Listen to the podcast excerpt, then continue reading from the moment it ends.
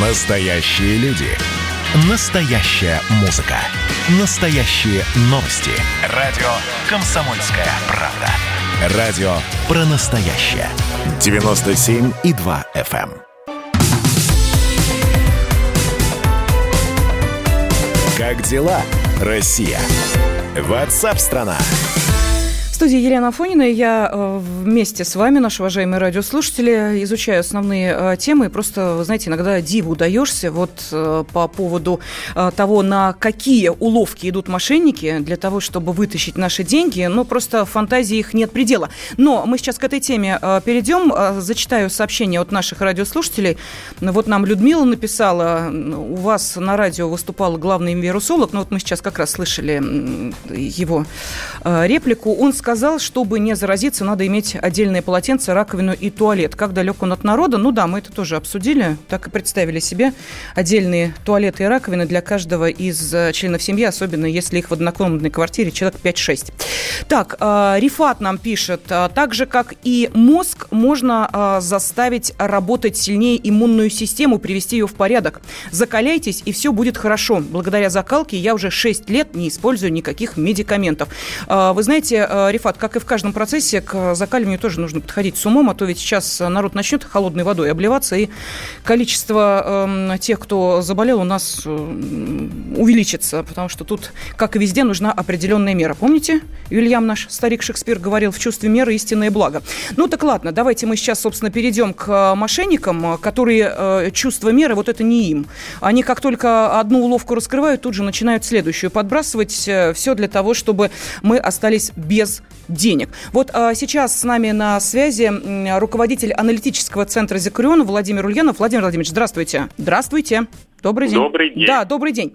Ну вот смотрите, а, есть у нас тут сразу несколько новостей, и а, каждая из них касается телефонных мошенников.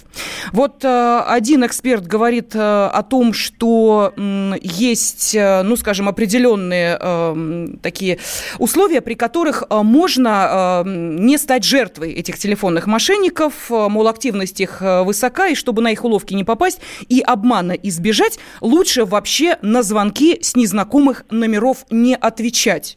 Это единственное, что может нас спасти от э, звонков из псевдобанков, э, из, я не знаю, там каких-нибудь псевдоадвокатских контор, которые нам расскажут о том, что у нас где-нибудь в Зимбабве неожиданно наследство образовалось. То есть э, как вы предлагаете обезопасить человека от вот подобных телефонных мошенников? Ну, смотрите, во-первых, то, что касается этой рекомендации, с одной стороны, коллега, безусловно, прав, потому что большинство мошенничеств так или иначе сейчас а, привязываются к телефонным звонкам, поэтому сокращение или, по крайней мере, ну, скептическое отношение к входящим звонкам, оно, безусловно, поможет сократить наши риски. Но это не, вовсе не исключить, потому что мы живем а, в современной коммуникабельной, скажем так, среде, поэтому отказаться от телефонного общения – с одной стороны, это ну, практически невозможно. Я думаю, что все согласятся, что мы периодически получаем полезные звонки, в том числе с незнакомых номеров.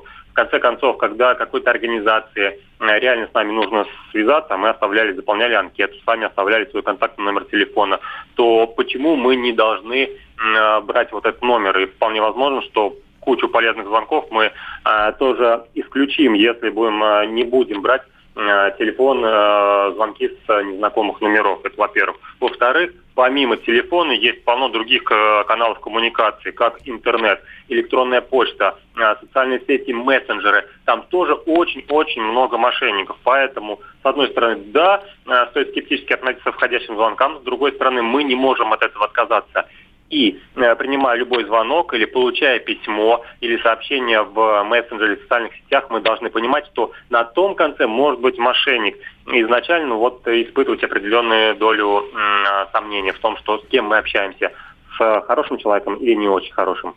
Но э, если мы понимаем, что этот телефон, э, это телефон мошенников, мы дальше, как активные граждане, должны совершать какие-то манипуляции? Или мы себя обезопасили, и э, все, и слава богу, и хорошо, и э, мы с деньгами не расстались? Вот что мы можем сделать дальше, если хотим, чтобы эта цепь звонков была прервана, вот таких мошеннических?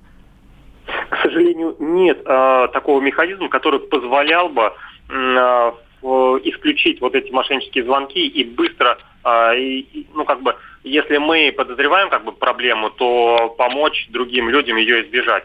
А, поэтому люди ну, пытаются как-то реагировать, к примеру, на разных э, интернет-сайтах. Есть такие площадочки-агрегаторы, где люди оставляют отзывы о тех э, телефонных номерах, э, с которых они получили звонки. И, в принципе, ну, большая доля вот таких номеров, она уже содержится в этих, что называется, базах. С другой стороны, мошенники, они же не сидят все время на одном и том же номере. Да, есть негативные отзывы, есть блокировка тех же самых звонков. А, поэтому им не составляет большой сложности взять и снова телефон, снова номер обзвонить а, еще очередную партию своих потенциальных жертв. Поэтому борьба вот с этими точными звонками со стороны людей, по крайней мере, она не будет слишком эффективной. Немного поможет, да, но полностью не исключит. Поэтому тут задача, наверное, уже э, быстрого реагирования стоит возлагает, должна быть возложена на операторов связи и правоохранительные органы. Но опять же, там есть определенные технические сложности, которые не всегда позволят там быстро отреагировать в течение часа, заблокировать там а, новый вот этот выявленный номер или найти тех людей, которые реально стоят за этим номером и совершают нехорошие действия. Но я представляю, сколько за э, даже вот пять э, лет нашей жизни мы а, оставляем э, свои и данные паспортные, и номер телефона.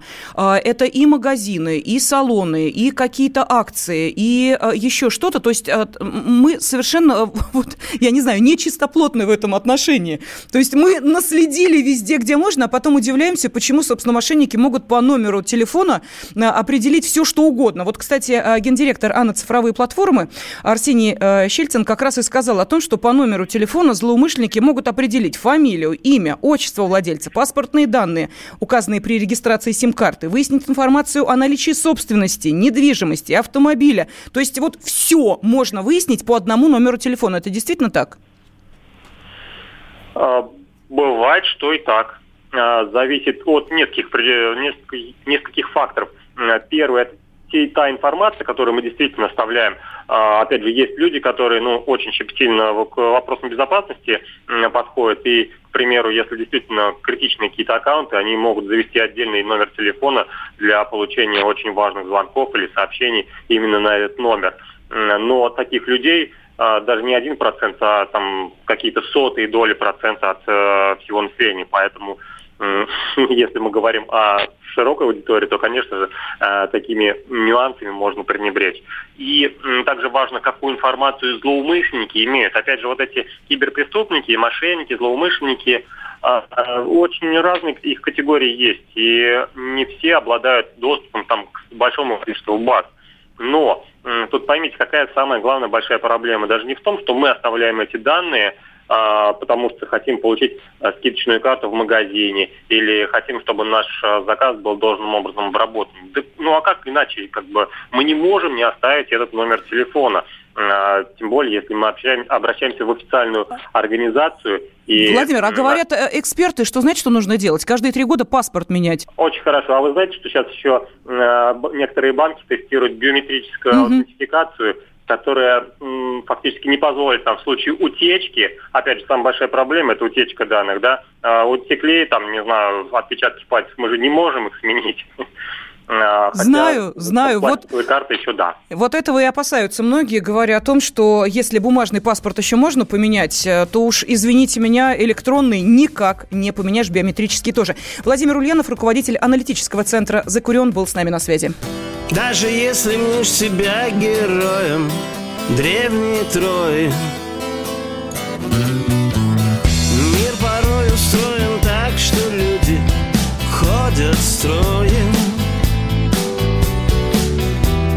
И пускай возможности для роста явно плохи. Я всегда могу сказать, что просто сын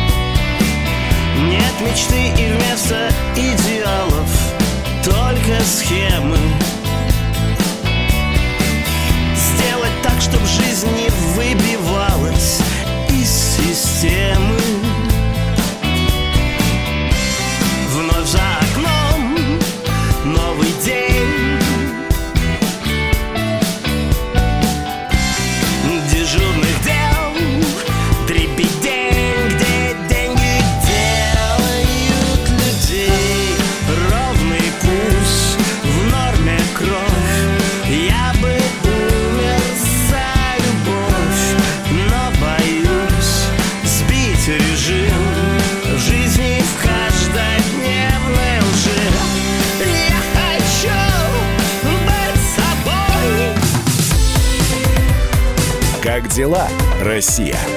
Ватсап-страна!